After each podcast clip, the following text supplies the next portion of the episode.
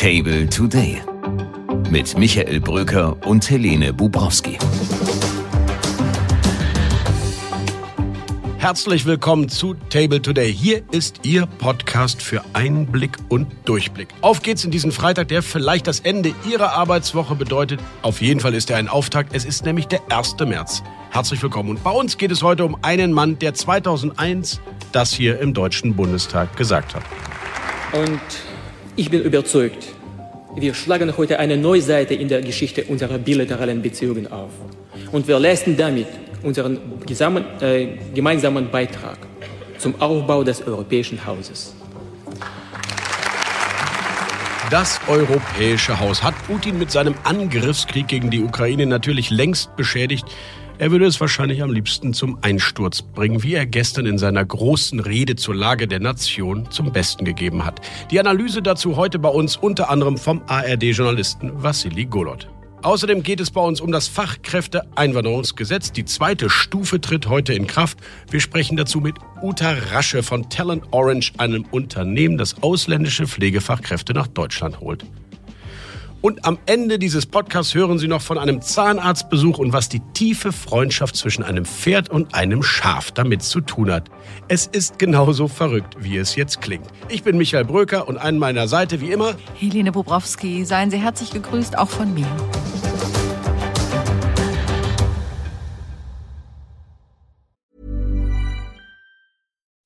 When you make decisions for your company, you look for the no-brainers. If you have a lot of mailing to do, stamps.com is the ultimate no-brainer. Use the stamps.com mobile app to mail everything you need to keep your business running with up to 89% off USPS and UPS. Make the same no-brainer decision as over 1 million other businesses with stamps.com. Use code program for a special offer. That's stamps.com, code program.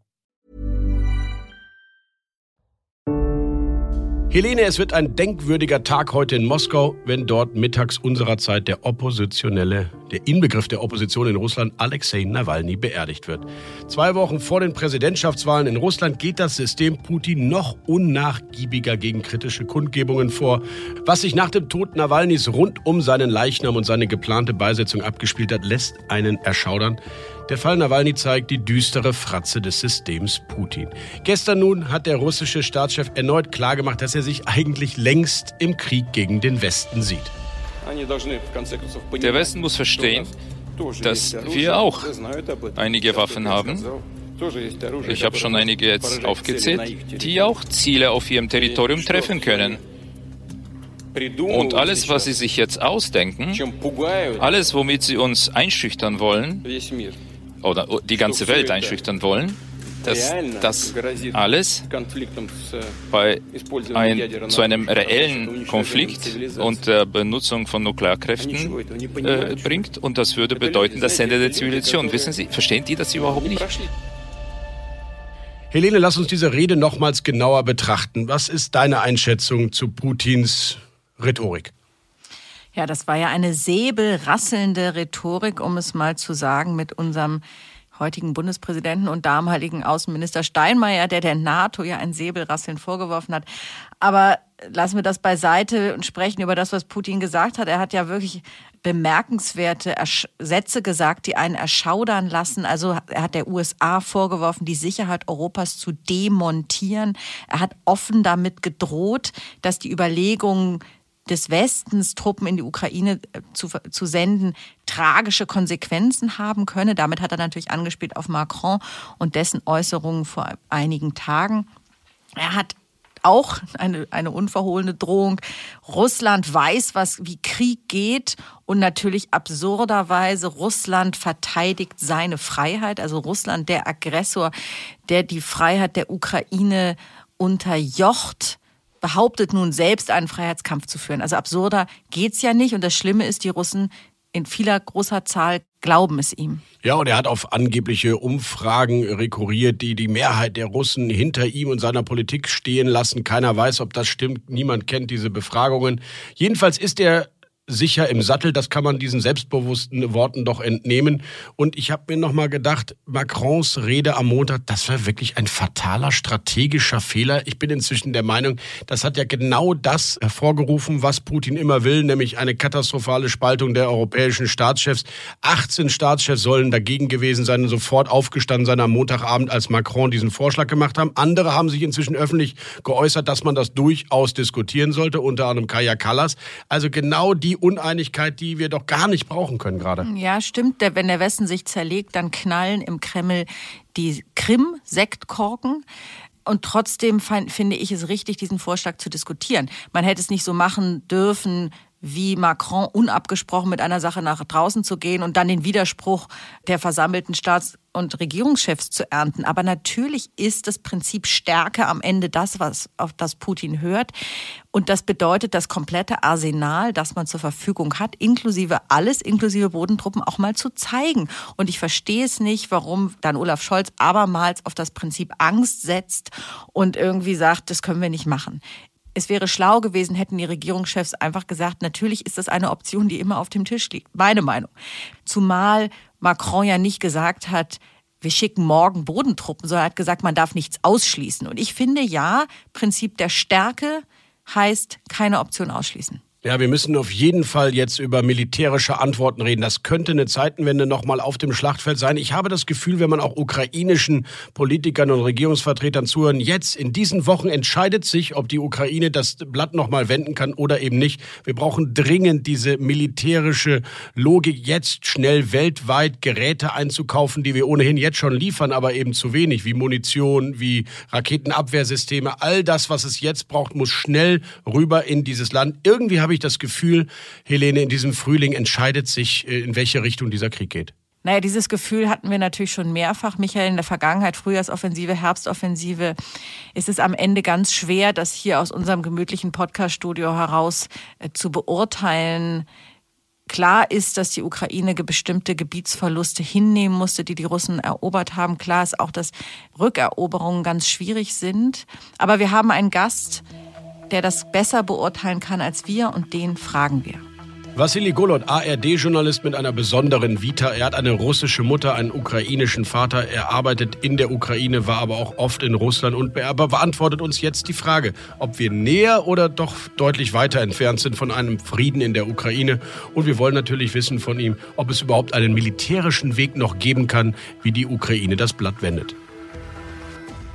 Es ist sehr schwer, sich mit diesem kriminellen Regime einen Frieden vorzustellen. Es war in erster Linie eine Art Wahlkampfrede, die Putin gehalten hat. Es war seine 19. Rede zur Lage der Nation. Und Wahlkampf ist auch etwas zynisch, denn äh, das, was wir in zwei Wochen erleben werden, ist eine Wiederwahl eines Diktators. Und äh, aus ukrainischer Sicht ist es einfach schwer, sich Friedensverhandlungen vorzustellen mit jemandem, mit dem es ja schon immer wieder Verhandlungen gegeben hat, beispielsweise im Minsk-Format. Und diese Verhandlungen wurden immer wieder gebrochen. Und auch das hören wir ja, wenn wir den Eliten in Moskau zuhören die betonen immer wieder, dass es vielleicht eine Pause geben könnte, aber das Ziel sei auf jeden Fall Kiew, denn aus deren Lesart ist Kiew russisch und es gibt keine Ukraine. Dieser Staat hat keine Existenz aus der Sicht von Wladimir Putin. Deshalb Verhandlungen. Möglicherweise werden wir so etwas in diesem Jahr erleben, aber dass die zufrieden führen, das ist zum jetzigen Zeitpunkt sehr schwer vorstellbar. Kanzler Olaf Scholz spricht von roten Linien, die er nicht überschreiten will und der Gefahr eines dritten Weltkriegs. Aber hat Wladimir Putin nicht längst jede rote Linie selbst definiert und sie schon auch gleich wieder überschritten? Putin definiert immer wieder eigene rote Linien. Vor allem bricht er aber ständig rote Linien. Er hat mit der völkerrechtswidrigen Besetzung der Krim vor zehn Jahren eine große rote Linie überschritten. Und seit zwei Jahren überschreitet er in der Ukraine jeden Tag mit Raketen, mit Drohnen, mit anderen Angriffen rote Linien. Nicht nur verbal, also, sondern konkret mit kriegerischen Auseinandersetzungen. Das heißt, der Westen sollte sich weniger beeindrucken lassen von irgendwelchen formulierten roten Linien, sondern sich eine klare klare Strategie überlegen, wie er mit dieser Bedrohung, mit dieser Gefahr durch Russland umgehen will. Vassili, du sprichst mit vielen ukrainischen Offiziellen, mit Militärs, mit Vertretern der Regierung. Gibt es militärisch aus deren Sicht noch einen Weg, diesen Krieg für die Ukraine zu gewinnen? Diesen Weg gibt es ganz klar und zwar durch eine deutlich konsequentere Unterstützung durch den Westen. Es gibt Waffen, die der Ukraine konkret helfen können. Das sind aus deutscher Sicht beispielsweise die Taurus Marschflugkörper. Diese Raketen fliegen weit. Diese Raketen können russische Logistik zerstören und die können dafür sorgen, dass der Überfluss an Munition, den Russland hat, dass der gar nicht erst in Richtung Front kommt. Wenn also alle Staaten mehr tun würden für die Ukraine, schneller liefern würden, nicht nur Dinge versprechen, die dann in der Zukunft liegen, dann gibt es auf jeden Fall militärische Möglichkeiten, Russland zurückzudrängen.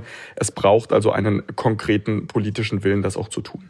Ja, die Worte von Vasili Golot geben uns zu denken, machen uns betroffen und natürlich blicken wir sorgenvoll in die Zukunft, denn wir wissen alle, dass der Hunger Russlands mit der Ukraine alleine sicherlich nicht zu stillen ist. Deswegen sind alle diese Überlegungen über Abschreckung und Prinzipstärke nach wie vor hochaktuell und werden uns weiter beschäftigen.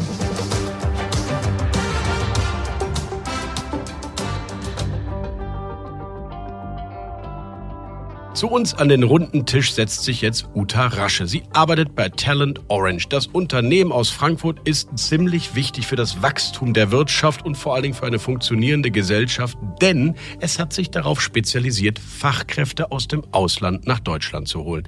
In die Pflege, in das Gesundheitswesen oder in den sozialen Sektor. Uta Rasche kennt die Hürden und Stolpersteine für Menschen, die gerne nach Deutschland kommen und hier arbeiten wollen. Heute, wo die zweite Stufe des Fachkräfteeinwanderungsgesetzes Gesetzes in Kraft tritt, sprechen wir genau deswegen mit ihr darüber. Und das tut Helene Bubrowski jetzt. Hallo Uta. Hallo liebe Helene, danke für die Einladung. Als kleinen Transparenzhinweis muss ich hinzufügen, dass Uta Rasche und ich vor vielen, vielen, vielen Jahren mal gemeinsam in der Nachrichtenredaktion der Frankfurter Allgemeinen Zeitung saßen und uns daher kennen und deswegen duzen. Und schätzen. Und schätzen. Und umso mehr freue ich mich, dass wir heute hier über dieses wichtige Thema sprechen. Uta, die Zahlen sind erschreckend. Es gibt Studien, nach denen in der Pflege bis zum Jahr 2035 ungefähr 350.000 Arbeitskräfte fehlen. Und da sind die Ergotherapeuten, die Ärzte und die anderen offenen Stellen noch gar nicht eingerechnet. Wie groß ist das Problem, das Deutschland hat? In der Pflege beziehungsweise im ganzen Gesundheitswesen ist es riesig. Jeder, der zuletzt mal im Krankenhaus war, wird das gesehen haben. Zum Teil sind Stationen geschlossen, weil wir nicht genug Pflegefachkräfte haben. Wir haben auch immer weniger Auszubildende in dem Bereich. Und äh, es trifft uns der demografische Wandel ganz stark. Also die äh, Kräfte gehen in den Ruhestand, es kommen nicht genug neue nach. Gleichzeitig werden immer mehr Menschen pflegebedürftig in den Altenheimen. Also in der Seniorenpflege ist das Problem auch massiv. Mhm. Und das Problem ist jetzt nach der Analyse eures Unternehmens durch Einwanderung aus dem Ausland zu lösen? Also es äh, sind mindestens drei Säulen, um den Fachkräftemangel zu lösen. Man muss in diesen Berufen ordentliche Bedingungen schaffen durch gute Gehälter und vernünftige, verlässliche Dienstpläne. Man muss äh, für äh, Fortbildung und Qualifizierung, also auch für Karrieremöglichkeiten sorgen. Man muss genug einheimische Kräfte ausbilden. Und eine der Säulen ist die Anwerbung aus dem Ausland. Also wir werden es nur mit einheimischen Kräften hier aufgrund der Demografie auf keinen Fall schaffen.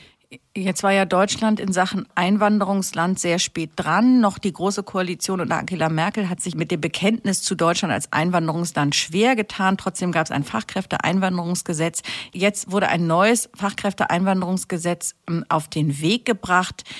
Und trotzdem klagen Menschen, die nach Deutschland wollen, über die Bürokratie, über die Schwierigkeiten hier anzukommen, über die Schwierigkeiten bei der Anerkennung von Abschlüssen, über die Schwierigkeiten, ihre Zeugnisse übersetzen zu lassen, über die Schwierigkeiten, überhaupt ein Visum zu bekommen, worauf sie teilweise Monate warten. Ich habe mir das mal angeschaut am Generalkonsulat in Lagos, was für einen Turm an Anträgen sich da stapeln. Das hat verschiedene Gründe. Was kann Talent Orange da tun? Ja, wir nehmen unseren Kandidaten, die nach Deutschland wollen, den kompletten Behördenweg ab und nehmen auch den Arbeitgebern diesen Aufwand ab.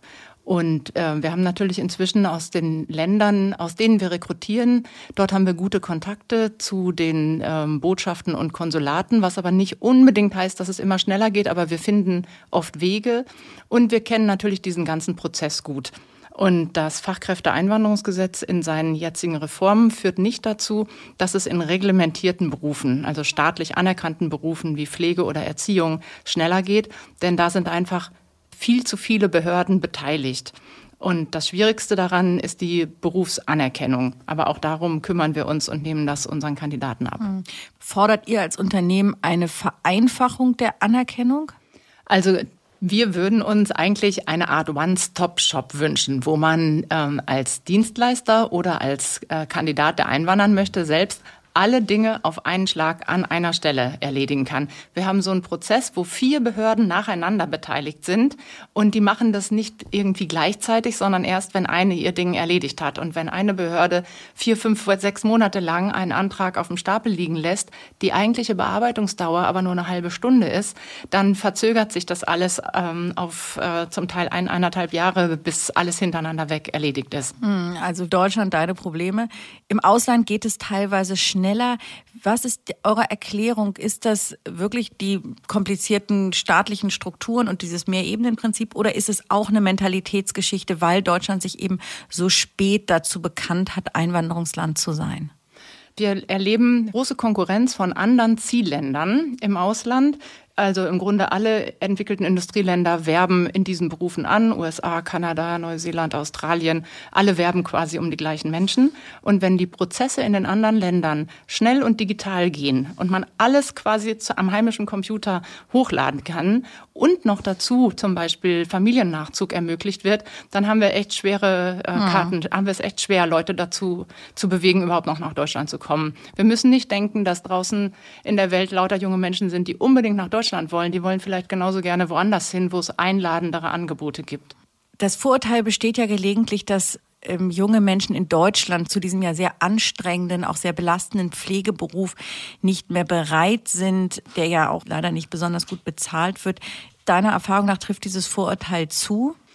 Also wir merken ja, dass jungen Arbeitnehmern Dinge wichtig sind, die es im Krankenhaus nicht gibt. Also Homeoffice, äh, gleitende Arbeitszeiten, irgendwie viel Selbstbestimmung und sowas. Das geht da alles nicht. Homeoffice in der Pflege funktioniert nicht. Und wir erleben und bekommen auch die Rückmeldungen aus den Kliniken, dass junge Fachkräfte aus dem Ausland mit einer gigantischen Motivation hier ankommen und es ist nicht so, dass wir den Herkunftsländern die Menschen wegnehmen, die sie selber brauchen würden, sondern dort ist die Alterspyramide genau andersrum. Es gibt viele junge Menschen und wenige Jobs. Mhm. Und es wird Überbedarf ausgebildet. Und wir rekrutieren nur aus solchen Ländern, in denen Überbedarf ausgebildet wird. Wir holen quasi die jungen Menschen aus der Arbeitslosigkeit und geben ihnen hier die Chance auf einen sicheren, gut bezahlten oder stetig bezahlten Job mit einem festen Arbeitsvertrag in einem Land mit sicheren, stabilen Lebensbedingungen, so viel wir selbst auch an Deutschland zu kritisieren haben. Mhm. Aber ähm, das ist eine Chance für beide Seiten und die Motivation ist hoch. Und das mhm. ist der große Unterschied gegenüber jungen Menschen, ähm, die hier unter hervorragenden Bedingungen und im Wohlstand aufwachsen und das vielleicht so nicht mehr machen wollen und nicht mehr zu schätzen wissen häufig, was sie eigentlich haben. Und jetzt klinge ich selber schon äh, wahnsinnig wie alt. Wie deine Oma und wie ich wie meine. es ist schrecklich und trotzdem hört man es eben immer wieder. Mhm. Und interessant, dass das auch deine ähm, Erfahrung ist. Uta, wir müssen noch mal politisch sprechen und zwar Gemeinhin, insbesondere aus der Union, wird ja der Vorwurf erhoben, dass Fachkräfteeinwanderung eben in dieser Zeit insgesamt, wo wir so ein massives Migrationsproblem haben, also ein Problem der irregulären Migration, möglicherweise nicht das richtige Signal ist. Also auch wenn darauf bestanden wird, man müsse das eine oder das andere trennen, dass dann gesagt wird, naja, aber alles in allem kommen eben doch einfach viel zu viele Menschen nach Deutschland. Ist das überhaupt gerade unter dem Stichwort Spurwechsel so klar zu trennen? Was ist dein Take darauf? Also ungeregelte Migration von Asylbewerbern oder Flüchtlingen kann man überhaupt nicht vergleichen und nicht in einen Topf stecken mit geregelter Fachkräfteeinwanderung. Die Fachkräfte, die mit uns oder auf eigenen Füßen oder mit einem anderen Dienstleister kommen, haben von Tag eins an einen Arbeitsvertrag, zahlen von Tag eins in die Krankenversicherung, Rentenversicherung, zahlen Steuern, zahlen in die Arbeitslosenversicherung und erledigen hier Aufgaben, für die wir nicht mehr genug einheimische Kräfte finden. Also das ist vom ersten Tag an ein Gewinn für unser Land. Und das ist nicht das Gleiche wie Menschen, die hierher fliehen, aus welchen Gründen auch immer. Dafür gibt es aber gibt es auch gute Gründe, die dann aber Jahre brauchen, bis sie hier Fuß fassen und in der Lage sind zu arbeiten und einen sinnvollen Beitrag zu leisten. Wir tun uns unheimlich schwer, Geflüchtete in die Arbeit zu integrieren und haben natürlich auch, muss man sagen, ein attraktives Paket an Sozialleistungen, das wenig andere Länder haben, wo es nicht immer ganz klar ist, warum ich mir 40 Stunden in der Woche mit Wechselschichten, ähm, drei Schichtsystemen ähm, im Krankenhaus zumuten soll, äh, wenn ich auch ohne zu arbeiten mehr Geld habe, als ich in meinem Heimatland jemals haben würde. Mhm. Vielleicht machen wir da auch was falsch. Uta, wir reden ja nicht im luftleeren Raum, sondern vor dem Hintergrund einer erstarkenden AfD nicht nur in Umfragen, sondern auch in Wahlergebnissen abzulesen. Im Herbst stehen drei Wahlen in Ostdeutschland an. Wie groß ist der Standortnachteil für die Anwerbung von Fachkräften, den Deutschland hat, allein aufgrund dieser rechtspopulistischen Partei? Oh, der ist groß.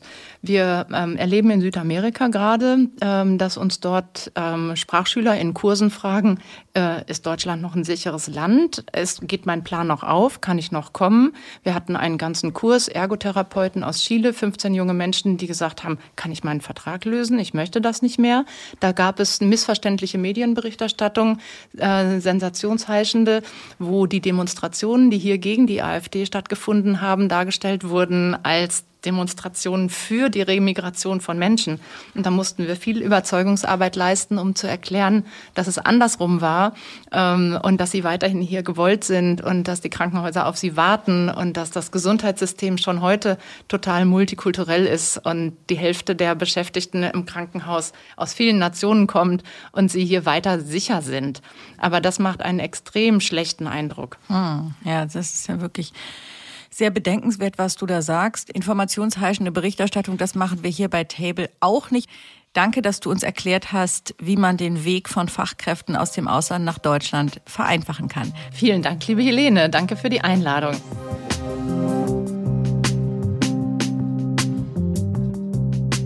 So, und zum Schluss geht es noch zum Zahnarzt. Klingt nicht verlockend, ich weiß, aber ich verspreche Ihnen, es wird Sie gut gelaunt zurücklassen. Es geht um Jojo, ein Pferd, und Hattie, ein schwarzes Schaf, und ihre therapeutische Beziehung zueinander. Die 19-jährige Stute in Wales musste zu einer einstündigen Zahnbehandlung und wurde von ihren Besitzern in Begleitung des Schafes Hattie zum Tierarzt gebracht. Die wunderten sich natürlich über das seltsame Duo, bekamen dann aber von den Besitzern erklärt, dass die Stute und das Schaf eben unzertrennlich sind und dass Hetty sich schlicht weigerte, von der Seite von Jojo zu weichen, so als habe es gewusst, dass die Stute eben Angst vor dem Zahnarztbesuch haben könnte. Bei der Zahnbehandlung schmiegte sich das Pferd dann permanent an das Schaf und der Tierarzt kommentierte, in meinen 28 Jahren Karriere habe ich noch nie so eine enge Bindung zwischen Pferd und Schaf gesehen. Manchmal sind eben die schrägsten Paare die schönsten, egal ob es um Tiere oder Menschen geht. In diesem Sinne, ich wünsche Ihnen ein sonniges und erholsames Wochenende. Am Montag hören wir uns an dieser Stelle hoffentlich wieder. Dann ist übrigens Lars Klingbeil, der Parteichef der SPD, zu Gast hier bei uns am Tisch. Bis dahin, Ihr Michael Bröker.